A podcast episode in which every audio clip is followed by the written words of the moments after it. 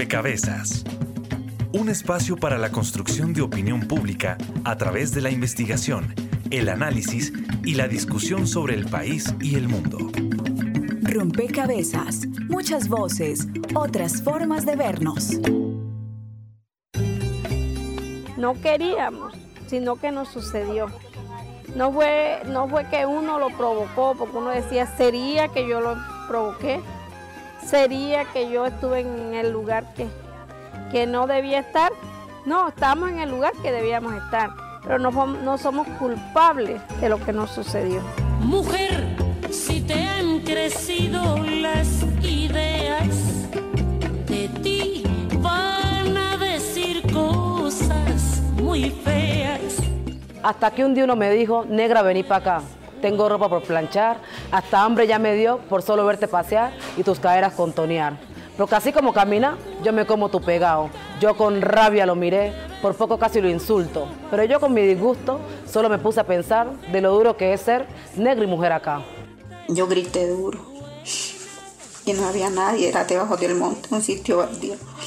Y me dijo que tuviese cuidado y que alguna cosa que dijera la autoridad iba, iba a matar a toda mi familia. Un policía me llevó para adentro dentro de una casa que estaba como abandonada. Yo como inconsciente yo escuchaba que se reían, que hablaban. Ya cuando yo cogí otra vez sentido fue cuando entró la guardia ahí, porque la otra niña se había volado, se había ido y había ido a avisar a mi mamá y mi mamá había salido pues en busca de ayuda. Salí de un sitio desplazada, huyendo de la violencia y he llegado aquí a Bogotá o aquí a, a Soacha, Altos de Cazucá, pensando que encontrar la paz y no la encontré, sino que de igual manera seguí encontrando la violencia.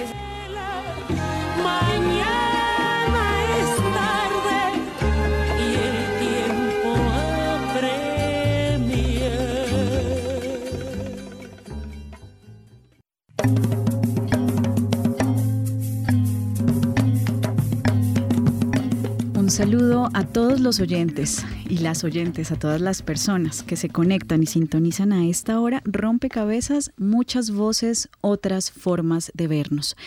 Y hoy dedicamos este programa a miles, cientos de mujeres que han vivido, experimentado la violencia, pero también a aquellas que hacen parte de poblaciones indígenas, afro, que reconocemos tienen una serie de violencias diferenciadas y sobre eso es justamente que queremos hoy conversar en este rompecabezas.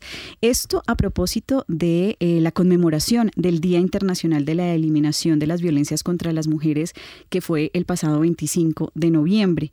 En rompecabezas nos tomamos un tiempo para pensar cómo aportar a esa multitud de reflexiones que se dan en estos, en estos días internacionales con un enfoque distinto. Y este nos parece un enfoque interesante, un, un enfoque que también nos permitirá entender otra dimensión de este, de, este, de este fenómeno, de este problema, y es la violencia que viven, que experimentan las mujeres en nuestro país, las distintas violencias, y reitero, vamos a hablar de esto en plural. Colombia se reconoce como un Estado pluriétnico, multilingüe, un estado del que hacen parte comunidades indígenas, afro, comunidades rom, ¿no?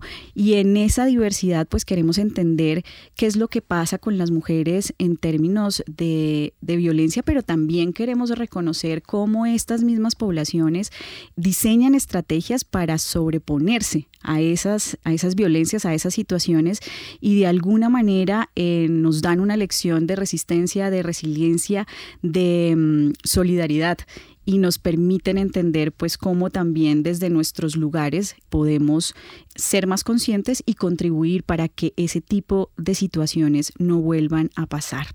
En un informe de medicina del legal eh, de 2017 me encontré con esta reflexión que y con la que quiero cerrar como este momento introductorio dice las mujeres eh, de, poblaciones, de poblaciones étnicas enfrentan violaciones a los derechos humanos que están basadas no solo en el género, sino más aún en la interacción entre el género y otros aspectos de, de sus identidades. Y sobre esos otros aspectos de las identidades, pues vamos a conversar en este rompecabezas para reconocerlo y así poder enfrentar ese problema y también tomar acción en lo que nos corresponde como ciudadanía. Bienvenidos a este nuevo rompecabezas. Está conmigo en la mesa de trabajo Daniel Garrido. Bienvenido Dani también.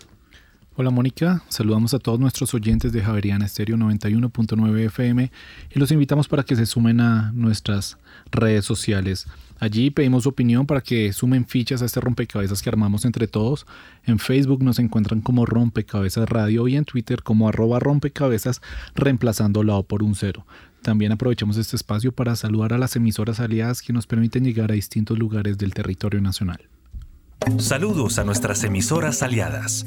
Nos escuchan en Putumayo, Nariño, Valle del Cauca, Caldas, Chocó, Antioquia, Córdoba, Atlántico, Tolima, Los Santanderes y en Bogotá. En todo el país a través de la red de Radio Universitaria de Colombia. En Venezuela por el Instituto Radiofónico Fe y Alegría.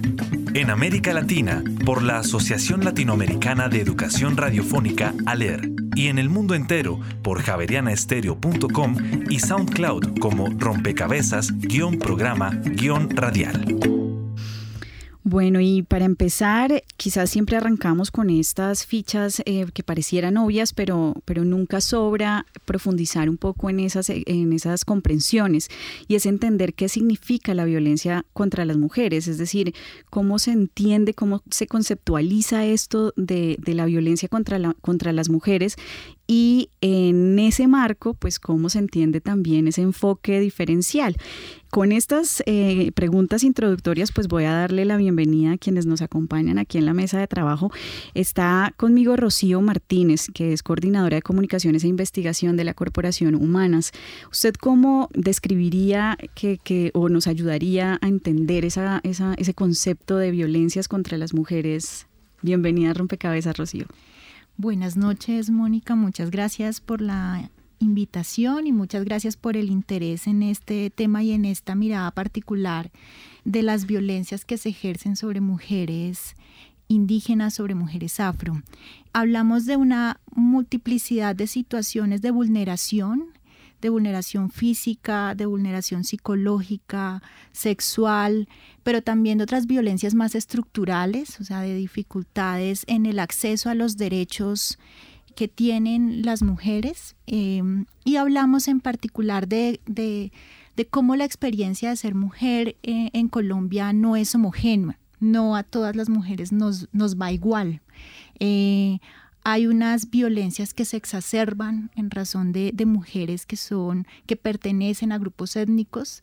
Hay unas violencias que se exacerban en razón de la edad. Eh, tú mencionabas hace un rato eh, medicina legal. Medicina legal por ejemplo eh, muestra en, sus cifras cómo las violencias sobre niñas y adolescentes y las violencias sexuales son de unas cifras alarmantes. Allí está eh, la mayoría de las violencias que se ejercen.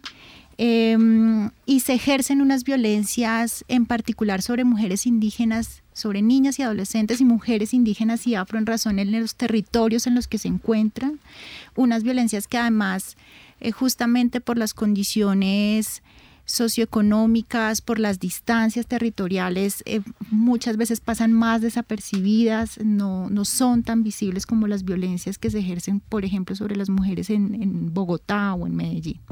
Bueno, eh, Diana Ojeda es profesora asociada del Centro Interdisciplinario de Estudios sobre el Desarrollo de la Universidad de los Andes y está con nosotros vía telefónica. Diana, y quisiera que sumáramos un poco a esta comprensión y a lo que nos, nos deja, digamos, en la mesa, Rocío, un análisis sobre esos contextos, justamente, sobre cómo esos contextos ponen ciertos eh, factores que hacen que esas, ese tipo de violencias ejercidas eh, contra mujeres que pertenecen a poblaciones étnicas, pues sean eh, o tengan unas características, digamos, determinadas y un poco más estructurales y difíciles, ¿no? Bienvenida a Rompecabezas, Diana. Hola, muchas gracias por la invitación y estoy de acuerdo con Rocío en que estos temas son muy importantes y este es un espacio que aprecio cantidades porque aunque parecería como un tema del que hablamos y hablamos, yo creo que estos espacios siguen siendo peleados de alguna manera. Eh, sí, yo quisiera agregar a, a, lo que nos dice Rocío, con lo que estoy totalmente de acuerdo, que en estos territorios además las mujeres tienen que enfrentarse con el extractivismo y en muchos casos estas formas de minería, de explotación de hidrocarburos, de agronegocios, las ponen en los márgenes de los márgenes, en una situación, digamos, donde la precariedad es extrema, donde el hecho de perder el acceso al agua, a la tierra, hace que justamente estén más dependientes eh, digamos, de, de, sus compañeros, de sus, de sus familiares hombres, y eso exacerba también estas formas de violencia basadas en género.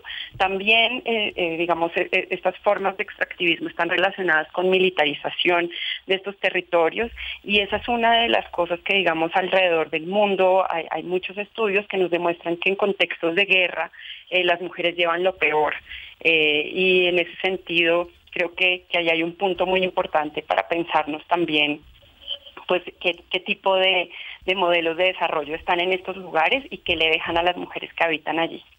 Claro, y ustedes dos han señalado pues unas condiciones, efectivamente, eh, Rocío lo indicaba, no es lo mismo el tipo de violencias y las respuestas también en contextos rurales o urbanos y lo que acaba de decir Diana un poco, qué es lo que está pasando en términos de desarrollo en esos contextos, cuál es la perspectiva de desarrollo que se está dando allí.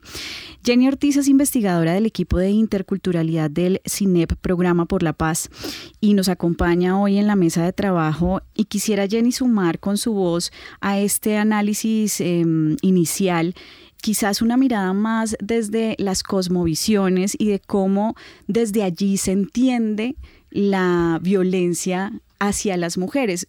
Es, es, igual hablar de violencia contra las mujeres afro que hablar de violencia contra las mujeres indígenas, por ejemplo, y esto hablando de indígenas global y, y, afro global, entendiendo ahí la multiplicidad de diferencias, es decir, cómo ahí intervienen todas estas diferencias también en las comprensiones eh, de las propias mujeres y de sus comunidades y de sus propios contextos.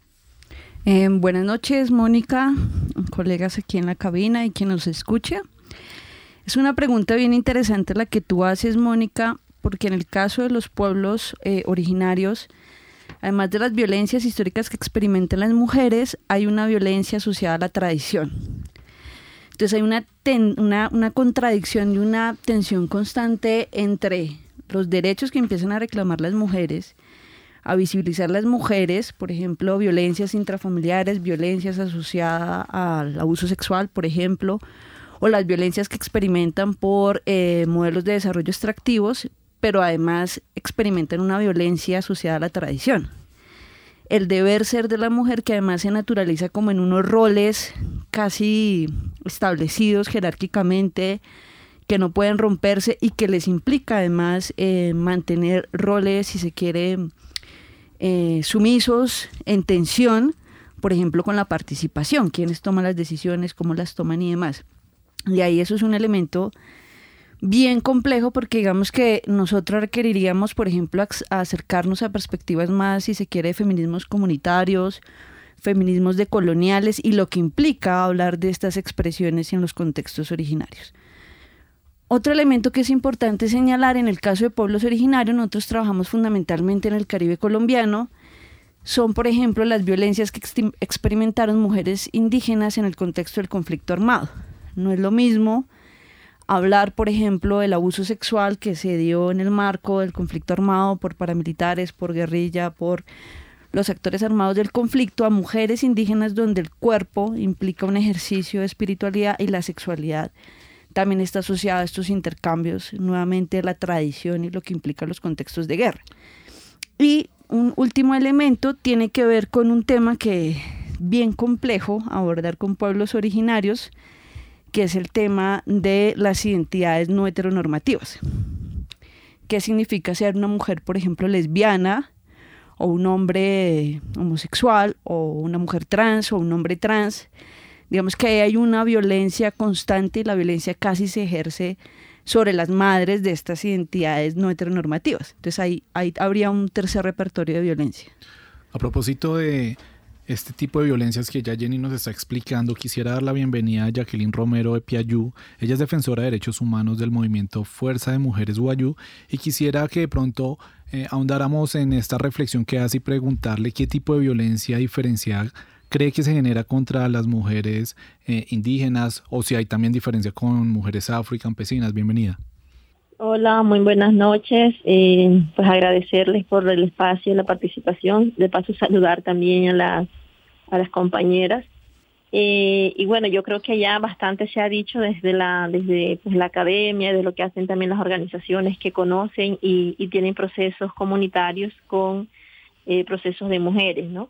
Yo creo que el tema de las violencias, en el caso específico de las mujeres, de las mujeres indígenas, pues no sabría decir a ciencia exacta de que si hay alguna diferencia con mujeres afro o mujeres campesinas, ¿no?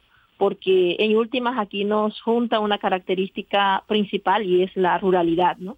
Y en este sentido, cuando nos, nos enfrentamos a situaciones culturales, por ejemplo, mujeres indígenas, campesinas, afros, y en contextos tan difíciles como en los que en la actualidad nos encontramos frente al tema de lo que se mencionaba, frente al tema del extractivismo, toda forma de explotación de eh, los bienes naturales del territorio. Entonces hay toda una línea, pues obviamente, de violencia, ¿no? Y está todo este tema que se ha hablado culturalmente de la violencia eh, cultural, económica, y hay una violencia que muy poco y que hemos sido los grupos de mujeres que hemos puesto la discusión y frente, al tema eh, de la de las de las violencias que se ocasionan contra el territorio pues directamente afectan de manera diferencial a la vida de las mujeres porque somos quienes en última estamos en un territorio a donde la vida cotidiana, la vida espiritual sobre todo, la vida de la organización territorial en gran parte está en manos de las mujeres. Entonces se va se va haciendo toda una línea de estas afectaciones y son casos tan sencillos, por ejemplo, cuando se tiene que, eh, en, toda esta línea de, no accesos, eh, cuando nosotras apelamos, por ejemplo, a la participación, exigir participación, que se escuche nuestra voz, pero cuando nos enfrentamos a cuando un Estado, por ejemplo, un gobierno viene a entablar un diálogo con X comunidad en cualquier parte rural de Colombia ¿A quién convoca? Convoca a las autoridades. Y pues por temas culturales, pues en su mayoría estas autoridades culturales son hombres. Y empieza toda una cadena de, eh, de, no, de no mencionar, de no dar las vocerías a las mujeres en espacios de participación tan locales, tan domésticos, que es desde la misma comunidad, ¿no? Entonces, sentimos que toda esta línea de, que la mujer no se le escucha, y sucede de todo, ¿no? en el marco de todo esto sucede también todo este tipo de violencias que acarrea una cosa tras otra. Cuando una mujer que se violenta, en el caso, por ejemplo, de la espiritualidad guayú, que está en manos de la, de la, de la figura femenina, cuando empieza todo este rompimiento de la espiritualidad, obviamente empieza todo un rompimiento de la salud, de la armonía en la familia, de toda esta relación con el territorio, y de toda también eh, esta figura eh, materna o esta figura femenina y el círculo de la familia, cómo se va afectando.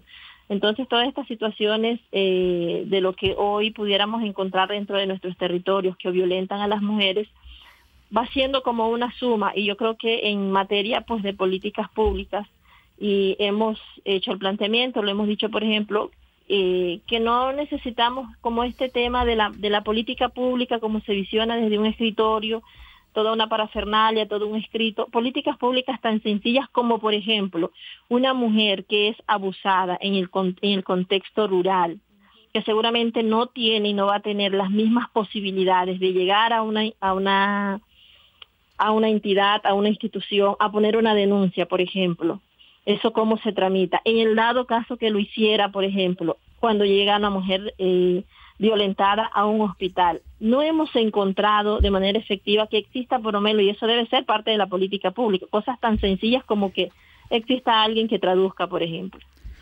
Existan personas de la misma eh, cultura que por lo menos dominen el idioma o que conozcan eh, a, a conciencia pues la parte cultural de cómo apoyar al abordaje eh, pues intercultural de estas situaciones, ¿no? Sí. son como eh. toda una línea de sucesiones que pasan que finalmente terminan por callar y por eh, negar el, acceso y pues fomentar pues la violencia que se vive desde todos los ámbitos a las mujeres eh, en condiciones de, ruralidad, no digamos. Sí, Jacqueline, ya esbozabas bastantes elementos que podremos desarrollar más adelante en el programa, esta suma de elementos como la ruralidad, la falta de acceso y de la institucionalidad en el territorio también. Pero antes, eh, también el equipo de rompecabezas quiso indagar sobre si la gente del común tiene algún, alguna idea de la violencia diferenciada, si se genera contra mujeres afroindígenas y campesinos. Salimos a las calles y esto es lo que escuchamos. Yo creo que todo tipo de violencia, empezando porque sufren discriminación, son agredidas física, psicológica, moral, y han sido las que más han sufrido, por ejemplo, violencia sexual dentro del conflicto armado. Entonces, la valoración que se hace de estas mujeres es mínima, por no decir que casi que ninguna, porque son consideradas, han sido siempre consideradas esclavas, han sido consideradas siempre como las menores dentro de una sociedad. Al tener esa condición, entonces cualquiera entra y las vuelve ropa de trabajo. Yo creo que se genera una violencia psicológica o mental, debido a que pues eh, ellas son discriminadas por su forma de vestir, su forma de hablar y demás. Y esto puede hacerlas pensar que son inferiores al resto de las mujeres de la sociedad y y se pueden llegar a sentir muy mal al punto de que se puedan llegar a hacer daño a ellas mismas.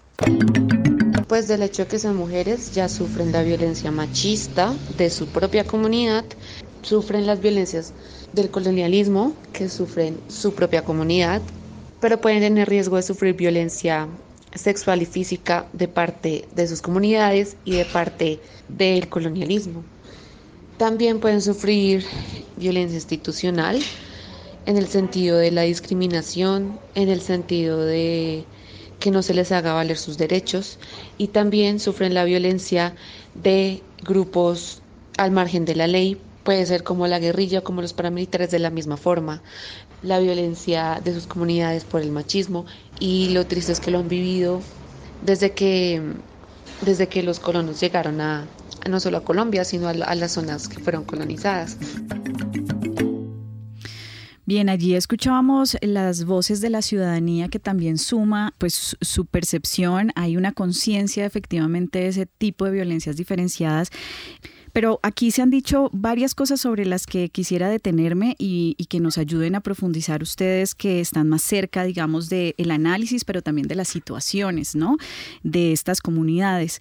Y especialmente quisiera concentrarme un poco, que nos concentremos un poco en esta mm, quizás relación que describía una de las voces ciudadanas como violencia institucional y pensaba mientras escuchaba, pues las escuchaba, bueno, cómo se articulan también esas justicias propias con esa, esa misma, con la dinámica institucional, ¿no? Diana, yo no sé ahí si usted nos puede ayudar a tejer un poco esa comprensión de cómo se ha dado ese diálogo también entre esas, esas em, justicias cuando se dan casos de violencias contra las mujeres de poblaciones eh, étnicas o indígenas que tienen pues sus propios también mecanismos, ¿no? Y ya hemos escuchado de parte de ustedes y también de las voces ciudadanas que las mismas dinámicas de las comunidades pues generan unas ciertas discriminaciones. Entonces, esa, ese diálogo, esa articulación, ¿cómo, cómo usted la ve?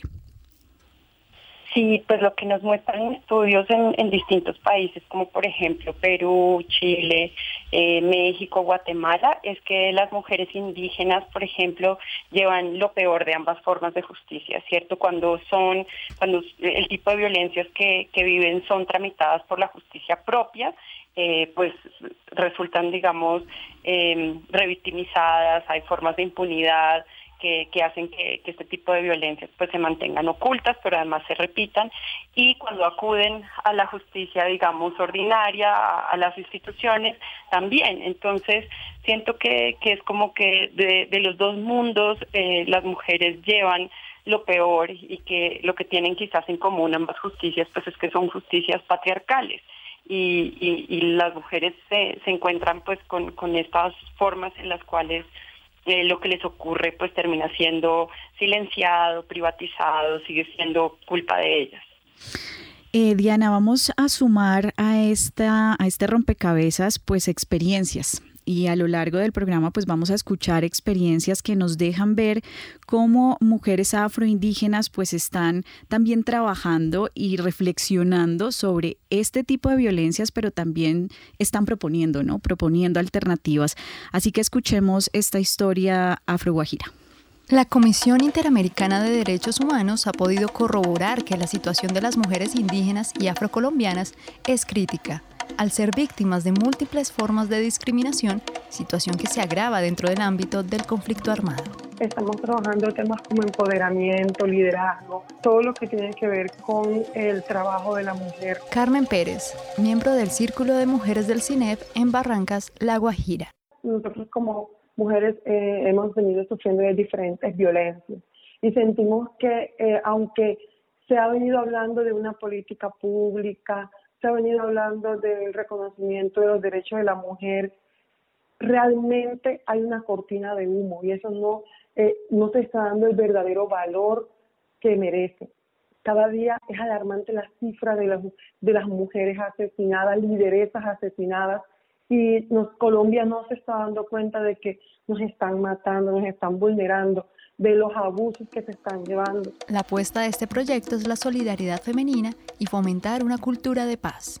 Eh, la cifra de mujeres maltratadas es más alta de lo que de, de verdad se está reportando y es por esa falta de, de, eh, de denuncia de nosotros. Entonces, primero como que decir, sensibilizarlas de que aquí estamos, Vamos, eh, tenemos que solidarizarnos con las mujeres, trabajar juntas, unirnos, construir para la paz y lo podemos hacer desde nuestros territorios, desde nuestros hogares, desde nuestras familias. Y nunca es tarde para decir, yo estoy pasando por esto y yo quiero estar en esto.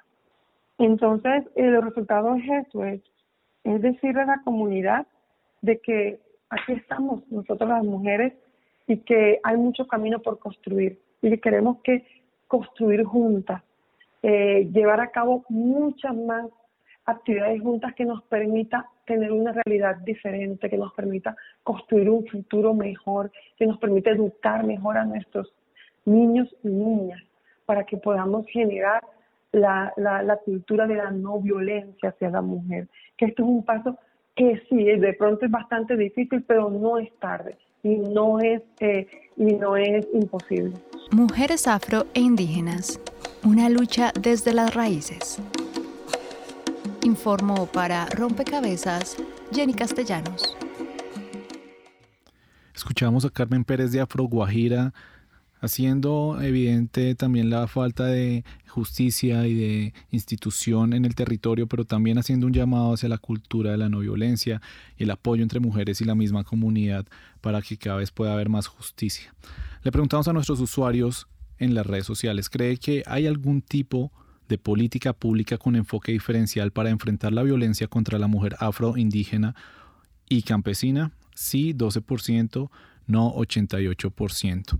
Entonces, con, esta información que, nos da la votación de nuestros usuarios, quisiera que de pronto abriéramos acá la discusión sobre la política pública o la ausencia de ella en este tipo de violencias. Jenny. No, pues un poco las cifras lo que reflejan es esta interseccionalidad de las violencias que experimentan las mujeres indígenas o afro. Lo que ha ocurrido en política pública un poco es que se construye una política para mujeres como un sujeto universal. ¿cierto? En el mejor de los casos. Y es una política que no solo, eh, pues Jacqueline lo enunciaba, digamos, tiene dificultades para pensarse la diversidad de los territorios, ¿no? Entonces, eh, frente a las violencias que experimento, hay unas instituciones, unos mecanismos a los cuales puedo acceder, pero en las ruralidades esto no es tan cierto, ¿no? Digamos que, por ejemplo, muchas mujeres rurales deben desplazarse a las capitales y uno empieza a hacer preguntas si tienen recursos y cuando llegan allá, ¿quién les ayuda en la traducción? pero además luego quién les hace el acompañamiento social o psicológico frente a las violencias que experimentan. Esto por un lado. Por otro lado, buena parte de las políticas públicas se construyen en escenarios y en contextos urbanos. Y quienes las construyen no necesariamente son de estos sectores que han sido subalternizados históricamente, lo que implica que hay como una, una falencia, una dificultad en la construcción de política. Y un tercer elemento es que las políticas públicas casi siempre se construyen como a destiempo. Entonces se diagnostica un problema, se diseña una política pública, pero en el momento de la implementación o no existe la arquitectura de las instituciones del Estado para implementarla o el problema ha transformado. Veamos el caso de los feminicidios, ¿no? Entonces se creó un marco normativo frente a los feminicidios, pero por ejemplo, ¿cuántos feminicidios en efecto en el país son reportados? Y si tú cruzas la variable, por ejemplo, de la orientación sexual, ¿cuántas mujeres trans que han sido asesinadas y por, por motivos de feminicidio, digamos, acuden o existe justicia frente a, a, la situación del asesinato que se le dio como crimen por género. Digamos que hay, hay, hay unas dificultades que son complejas. Un segundo escenario que, que es importante señalar es la posibilidad de acceso y participación efectiva tanto en el seguimiento de la política pública como en su cumplimiento. Las mujeres en contextos rurales indígenas, afrocampesinas, ¿qué tanto están participando, por ejemplo, de las mesas de seguimiento a política pública? Tendríamos que hacernos esta pregunta. La política pública garantiza su participación, por ejemplo, en trayectos, alimentación, transporte, acompañamiento, etc. Pero además, cuando llegan allí, sus voces un poco y los problemas y las dificultades que tienen son voces legitimadas y, y escuchadas como en estos escenarios o empiezan a desdibujarse y empiezan a ocupar otras voces, un poco a homogenizar estos espacios. Digamos que ahí hay una tensión permanente en términos de política pública, pero además hay que pensarse si necesitamos una política pública para mujeres indígenas, una política pública para mujeres afro, una, no, no sé si esa tampoco sea la salida, ¿no? Porque pues igual nos juntamos en que somos mujeres y experimentamos unos, unos sistemas de opresión resultado del patriarcado. Vemos que ahí hay como unos elementos que habría que diferenciar y que reflexionar frente, frente a esos escenarios de la política pública. Rocío, en esa misma perspectiva, eh, también reconocer un poco qué trabajo se está haciendo en términos de investigación que le aporta a esa política pública desde las organizaciones sociales. Eh, y este, pues, eh, quisiera que fuera el momento también para decir qué avances también eh, desde la sociedad civil organizada, pues hay para para fortalecer eh, la comprensión si, sobre si es necesaria o no una política pública diferencial o no, en fin, un poco para dar respuesta a esas preguntas que nos deja Jenny en la mesa. Mm. Bueno, yo creo que hay que decir que en Colombia hay eh, de alguna manera unas herramientas legislativas importantes eh, que son resultado de hecho de la incidencia de las organizaciones eh, de mujeres, de las organizaciones de mujeres afro. Em, está pues la 1257, la 1719 que reconoce el impacto diferencial del conflicto en, mujeres indígenas y en mujeres afro, la ley de feminicidio, o sea, todas estas em, herramientas legales son ya resultado de, la, de la incidencia fuerte de las organizaciones de mujeres, no son pues el resultado de la buena voluntad solamente del Estado. Ahora, la territorialización de esa, de esa legislación y de esas herramientas que en teoría debería estar pues en manos de la política pública presenta muchas dificultades, como ya se dijo en la mesa, eh, pero además eh, hay una debilidad institucional muy fuerte allí, eh, hay una debilidad eh, en las instituciones encargadas de manera directa, por ejemplo, de atender a, las mujeres en la ruta de atención que debe tener todo municipio y sumada a las dificultades que tengan las mujeres para llegar a esos lugares. Em, las organizaciones de mujeres yo creo que han hecho un trabajo muy importante primero en, diagnosticar esto que está sucediendo, en evidenciar, en hacer una incidencia en distintos niveles, desde el nivel nacional, pero también desde el nivel local. Eh, Corporación Humanas, por ejemplo, ha hecho un trabajo muy importante de incidencia con, eh, con la red en Chocó, eh, de trabajo en distintos escenarios, con las mujeres, con las lideresas, Em, pero también con funcionarios y funcionarias en, procesos de sensibilización, de capacitación. Hay una gran, gran dificultad con relación a los estereotipos que funcionarios y funcionarias tienen con las mujeres afro, con las mujeres indígenas, eh, de no creerles, de culpabilizarlas por lo que les pasa, eh, de juzgarlas, de mm, entorpecer su testimonio, de desestimarlo, de proteger a los victimarios, bien sea actor armado o bien sea violencias más cotidianas. Eh, hay también un trabajo importante que decir de las mujeres indígenas eh, que frente a estos obstáculos que, ya se mencionaban aquí también, eh, que tienen que ver no solamente con, con el Estado, sino con, con lo que implica pertenecer a una comunidad indígena y a denunciar, por ejemplo, violencias ejercidas por miembros de la comunidad y, esa obligatoriedad que tienen las mujeres indígenas de cuidar la comunidad y ese cuidar la comunidad a veces significa su silencio.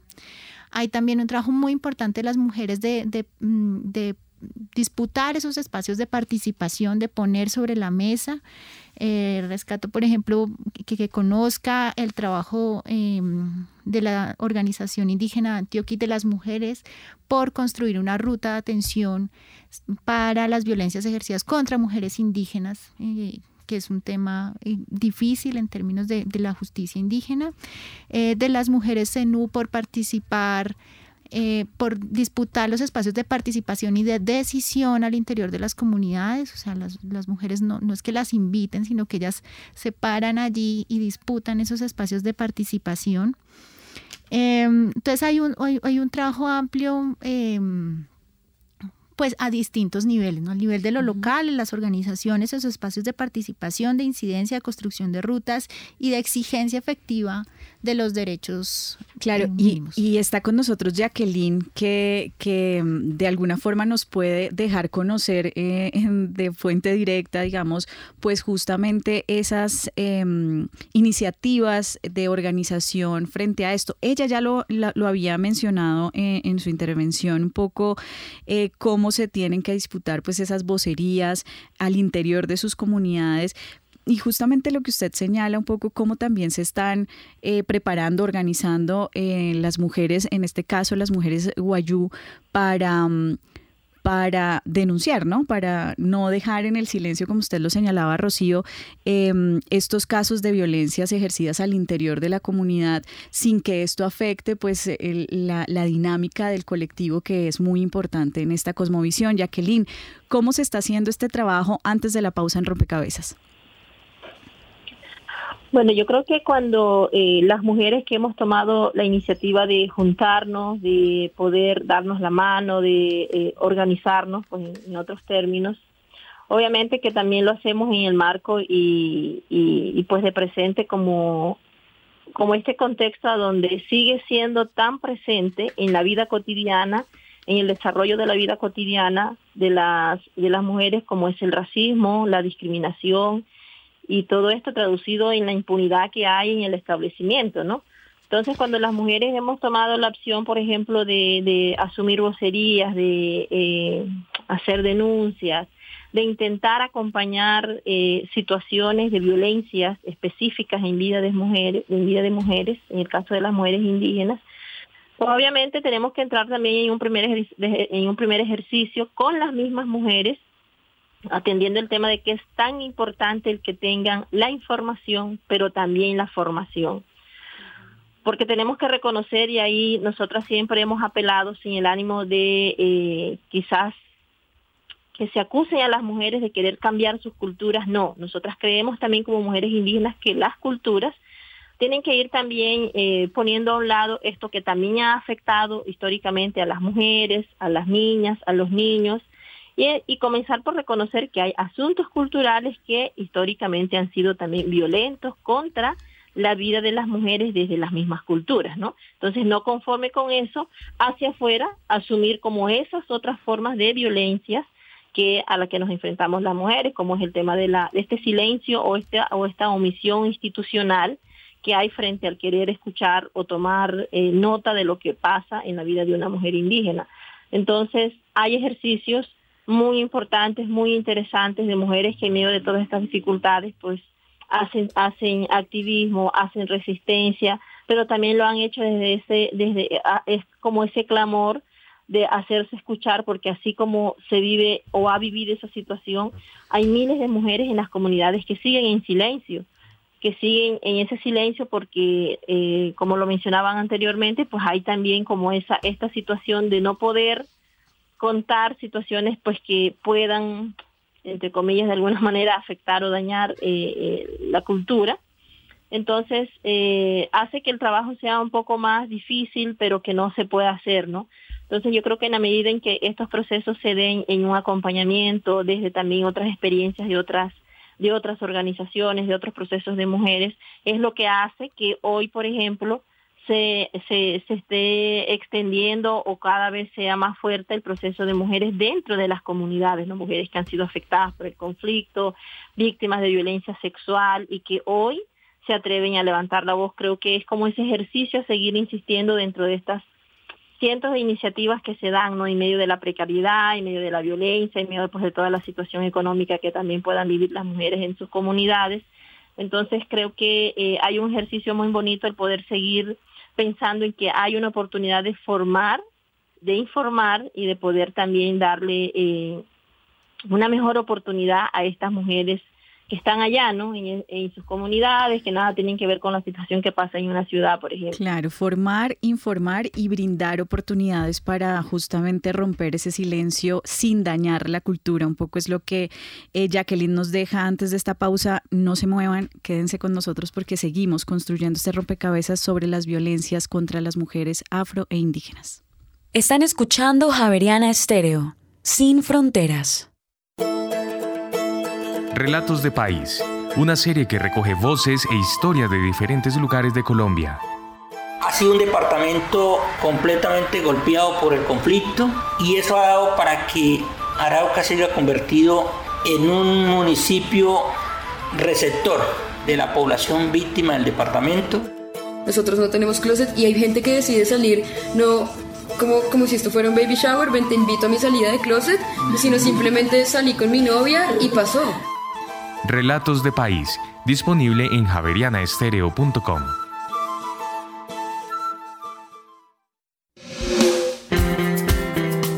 This is Roger Simpson speaking to you from the Javeriana Cali. We invite you to listen to our program The Oracle every Sunday at 5 p.m. here on Javeriana Stereo Bogotá 91.9 FM.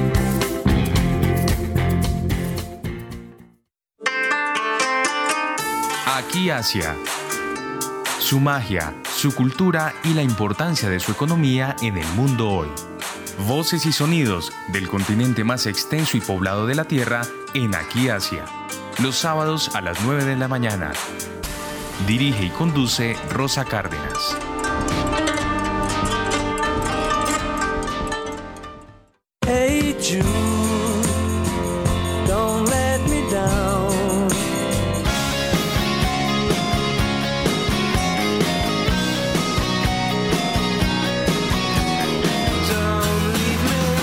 Las noches, Javeriana Estéreo, sin fronteras.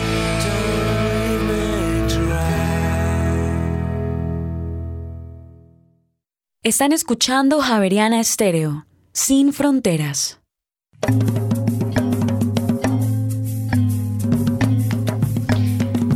Seguimos en Rompecabezas construyendo este programa alrededor de las violencias contra las mujeres afro y las mujeres indígenas, entendiendo también esas necesidades de atención, de denuncia y las necesidades también de, bueno, de ampliar la mirada sobre las violencias que se eh, ejercen contra estas poblaciones específicamente. Vamos a sumar otra de las historias que nos permite entender qué se está haciendo desde los territorios. Escuchemos. De acuerdo con el último censo, en Colombia hay cerca de 270.000 personas del pueblo Guayú, una comunidad indígena que habita en el departamento de La Guajira y que pasa por múltiples problemas, entre ellos la violencia contra la mujer. Sabemos que estamos en una sociedad machista, patriarcal, entonces cambiar todo eso que incluso eh, nosotras mismas como mujeres vemos normales esas violencias, de que lo acepto porque es mi pareja, porque es mi esposo o que me tengo que aguantar cualquier tipo de violencia, sea física, psicológica, sexual, porque tengo unos hijos o me lo aguanto porque no vayan a, señalarme de que mira, la ya cambió el marido. Así hemos venido como trabajando también en eso, tratando de dejar de normalizar esos tipos de violencia. Camila Peláez, del Círculo de Mujeres en Resistencia y de la Fuerza de Mujeres Guayú, trabaja desde estas organizaciones para enfrentar los casos de violencia contra la mujer en la comunidad indígena. Estamos invitando a mujeres para hablar de estos temas, darles a conocer el día 25 de noviembre. Estuvimos en dos municipios realizando marchas y sensibilización, hablándole a las mujeres para prevenir los asesinatos, para prevenir cosas más graves, sensibilizando a las mujeres y a los hombres también, porque si vamos a hablar de erradicación de violencia y solamente le hablamos a las mujeres y no a los hombres que son los que nos violentan, no prácticamente no hacemos nada. De esta manera, el Círculo de Mujeres en Resistencia y la Fuerza de Mujeres Guayú hacen un acompañamiento cercano a los casos. Primero hay que hablar directamente con ella y tener su consentimiento y saber qué quiere hacer. Si nos autoriza, por ejemplo, que, que denunciemos, que llevemos el caso a fiscalía, que llevemos el caso a casas de justicia y pues la ayuda psicológica con trabajadores sociales también. Bueno, ahí poco, poco a poco vamos, entonces sí le brindamos un apoyo profesional y de mujer a mujer. Aún así, la justicia no se aplica en la mayoría de los casos. Los casos de violencia en pueblos indígenas y afro no se no son denunciados porque también tenemos una justicia que de justicia realmente no tiene nada si a menos que no tenga plata la gente. Entonces, si se denuncia, eso queda ahí. Se denuncia, se pone una, una un orden de alejamiento, nada, no, si no sigue pasando nada, la ley no hace nada. Entonces, cuando asesinan a las mujeres, ay, ella denunció, ay, ella dijo esto, pero no hacen nada para prevenir un asesinato, un feminicidio.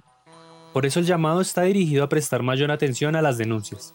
Directamente primero a la Defensoría del Pueblo, porque ellos también, a la, Defensoría, a la Fiscalía, de que hagan algo por las mujeres que denuncian las violencias y que después terminan siendo asesinadas. Entonces, a las mujeres que están en el gobierno nacional, departamental y municipal, porque muchas veces ellas mismas también sufren violencias. Entonces, de que como mujeres tenemos que, que, apoyarnos, no importando nuestro estrato social. Informó para Rompecabezas David Manrique.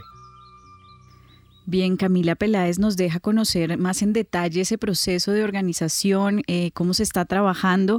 Y antes de que Jacqueline eh, se despida de este rompecabezas, porque sabemos que su tiempo es limitado, pues quiero, Jacqueline, a propósito de este trabajo que nos describe Camila, un poco que nos cuente también, em, pues qué efectos ha tenido en la comunidad, ¿no? ¿Qué respuesta ha tenido, decía ella, también con los hombres? Es decir, que, que, si, se, si se puede de alguna manera describir algún tipo de resultado de este trabajo para, como usted decía, quizás inspirar a otras mujeres que nos estén escuchando, porque, pues como sabemos, Rompecabezas se eh, transmite en otras emisoras em, en el país, entonces quizás pueda ser inspirador conocer pues resultados de este trabajo que ustedes han adelantado.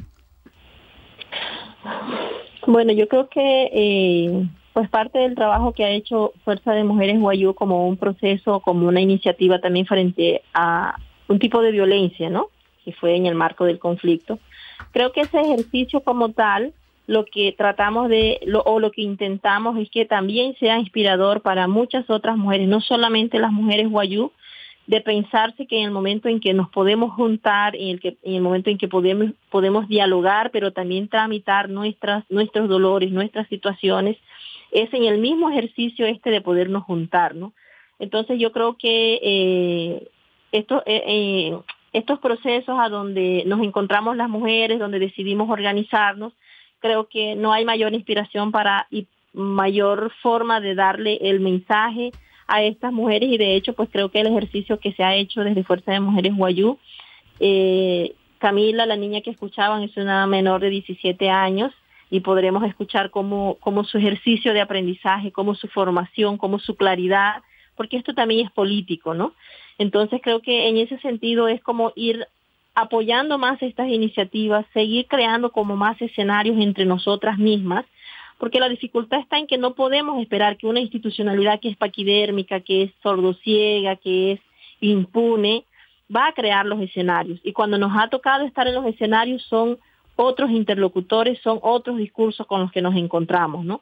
Entonces creo que el ejercicio está en seguir eh, haciendo este tipo de alianzas con procesos nacionales, con procesos regionales, locales, que ayudan a fortalecer la vocería local, la vocería comunitaria, que es a donde realmente encontramos el problema y a donde en el día a día se viven estas situaciones. Entonces yo creo que eh, en ese ejercicio Fuerza de Mujeres Guayú hemos estado eh, ininterrumpidamente y más de 13 años apoyando a comunidades, apoyando a mujeres. Nos limita mucho cuando encontramos en la institucionalidad que no existe claridad en esto que nosotras hemos, hemos tenido a punta de golpes, entender que es como la política pública cuando hay un discurso distinto a lo, a lo que es la necesidad de una mujer indígena, de una mujer afro de una mujer campesina, ¿no? Entonces, cuando hablamos de rutas, y muy lo especificaba Camila, cuando por ejemplo tendríamos que apoyar a una mujer que ha sido víctima de algún tipo de violencia, y lo que encontramos es una pared en la institucionalidad, y es una pared que está cubierta por un manto de impunidad total, que a donde si no tienes un recurso económico, si no tienes eh, alguna palanca, si no tienes alguna otra persona que pueda apalancar toda tu situación para que sea judicializada, pues no pasa nada. Pues ahí está, ahí está el llamado de Jacqueline que se dirige pues a esas otras organizaciones y, e invita a pues a organizarse justamente, a trabajar en colectivo y a no detenerse, porque como ella dice, pues no hay que depender solo de la institucionalidad, eh, parafraseo sordociega, que, no escucha ni se adapta, digamos, a las lógicas de las comunidades y nos deja en un terreno quizás mm, muy apropiado para estos minutos pocos que nos quedan en rompecabezas y es empezar a tejer en términos de recomendaciones quizás para distintos actores.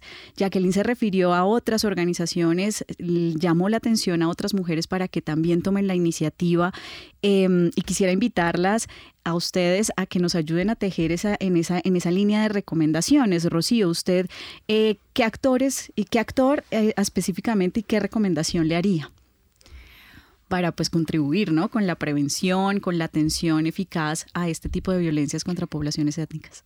Mm, bueno, eh, en este momento, por ejemplo, me parece importante hacer una, una interpelación, una recomendación a, particularmente la Comisión de la Verdad y la, y la JEP, la Justicia Especial para la Paz. Estamos em, muy expectantes, creo, eh, de, lo, de la manera en que resolverán eh, tanto los procesos de verdad como los de justicia para niñas, adolescentes y mujeres indígenas y afro que han sido víctimas eh, de distintas violencias, pero particularmente violencia sexual en el marco del conflicto armado. Y estamos expectantes porque en esos casos en particular aún hay un manto muy grande de silenciamiento, hay un total desconocimiento, un no reconocimiento de ningún actor armado, ninguno reconocen, no, reconocen eh, estos hechos y hay una impunidad eh, muy alta en más del 90% de los casos. Entonces, en este momento sería, eh, por mencionar uno, actor, eh, la interpelación a la CEP y a la, y la JEP. Muy bien. Jenny eh, Ortiz, que también nos acompaña en Rompecabezas en la misma línea. ¿Usted a qué actor le haría qué recomendación? Yo creo que las organizaciones sociales acompañantes. Digamos que nosotros como sus organizaciones sociales acompañantes, digamos que tenemos que priorizar justo estas discusiones de mujeres y propiciar espacios de sororidad, pero también de hombres, como empezar a pensarnos estas masculinidades, reflexionar sobre las violencias, pero además en instituciones profundamente patriarcales, como son algunas organizaciones sociales. Y haría un llamado adicional y es que, digamos, lo, lo he insistido mucho en la organización en la cual trabajo, y es nosotros requerimos como mujeres fondos de atención de emergencia frente a casos de violencia, que esto implica prevenir escenarios de futuros feminicidios. Muchas mujeres son asesinadas porque no tuvieron cómo salir de su casa con sus hijos, pagar un arriendo, movilizarse y eso pues también es como una situación de riesgo. Digamos que esto implica también una, hacer una revisión interna y, ser muy críticos también, digamos, como tanto en los escenarios de las organizaciones sociales como incluso en, en escenarios académicos, por ejemplo. Hay muchos sectores que son académicos, producen un montón de reflexiones teóricas, pero pues eso es ininteligible para muchas comunidades y en concreto no aportamos tampoco en las agendas propias de las comunidades. Y nos deja justo en el escenario académico eh, para que Diana Ojeda, que es profesora asociada del Centro Interdisciplinario de Estudios sobre el Desarrollo de la Universidad de los Andes, pues nos ayude con esta reflexión de cierre. Diana, ¿qué recomendaciones haría y a qué actor? Sí, para mí las recomendaciones son para la academia definitivamente, para que se pellizque y de verdad tome pues una postura crítica, feminista, digamos seria, porque cuando, cuando se habla eh, sobre este tipo de violencia se habla en nombre de las mujeres, la participación queda siendo participación de papel y no se diseñan realmente espacios que posibiliten que las mujeres sean interlocutoras válidas. Bueno, pues a ustedes mujeres muchas gracias por ayudarnos a construir este rompecabezas y a todas las personas que se conectaron esta hora, gracias por permanecer con nosotros. Recuerden que estuvieron con ustedes quien les habla, Mónica Osorio Aguiar, en la mesa de trabajo Daniel Garrido, en las redes sociales eh, Jenny Castellanos apoyándonos y en la producción de Rompecabezas Juan Sebastián Ortiz y David Manrique. Los dejamos con una última historia, una historia de mujeres espejos que también nos deja conocer otra iniciativa de resistencia, de trabajo colectivo y solidario entre las mujeres. Es una organización de mujeres que se llama Mujeres Espejo.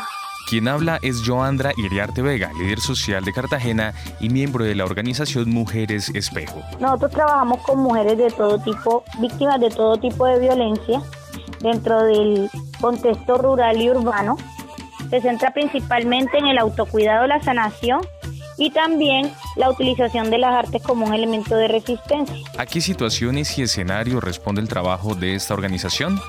Las mujeres empezaron a repensarse y a hablar si realmente los patrones de conducta y los patrones culturales eran normales, porque es una violencia que estaba siendo naturalizada.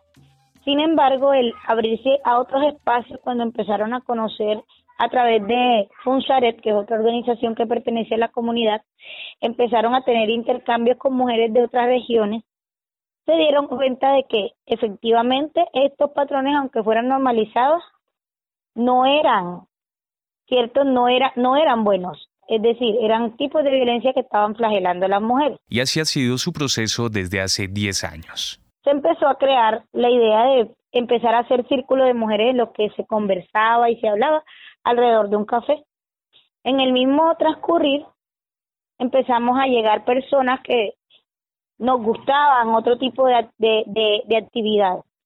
Y fue allí donde decidimos aplicar las artes también como un elemento terapéutico. Luego nos encontramos con un tema llamado autocuidado y autosanación a través del yoga, la meditación, a través de la aromaterapia estos han sido sus principales resultados. Joandra Iriarte Vega, líder social de Cartagena y miembro de la organización Mujeres Espejo. Tener mujeres que estuvieron en contextos muy problemáticos y que hoy lograron salir de ese círculo y de ese ciclo de maltrato y están de forma independiente valiéndose por ellas mismas, están ya reconstruidas. También tenemos varias obras que se han presentado en el Teatro de la Candelaria también, un poco con el tema de la resiliencia, y logramos tener un espacio en las mesas de diálogo cuando se dieron los procesos con enfoque de género dentro del mismo acuerdo de paz.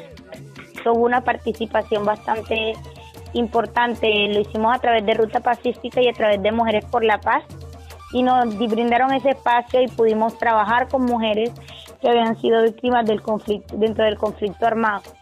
Y eso nos dejó grandes aprendizajes y también hoy contar con una organización de base comunitaria pero que está adscrita a muchas plataformas de orden nacional que nos permiten como intercambiar. Intercambiar experiencia, intercambiar aprendizaje, reaprender también. Y nos logra dar como mujeres a todas y cada una de las protagonistas de esta historia, nos logra dar un texto y nos logra dar una visión y nos logra conocernos, reaprendernos y amarnos. Informa para Rompecabezas Juan Sebastián Ortiz.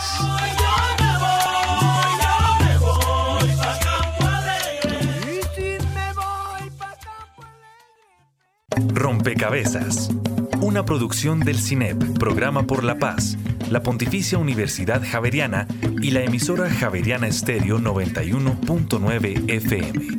Rompecabezas. Muchas voces, otras formas de vernos. Los paisajes sonoros de Rompecabezas cuentan con audios tomados de distintas fuentes. Para conocer el origen del material, diríjase a www.cinep.org.co.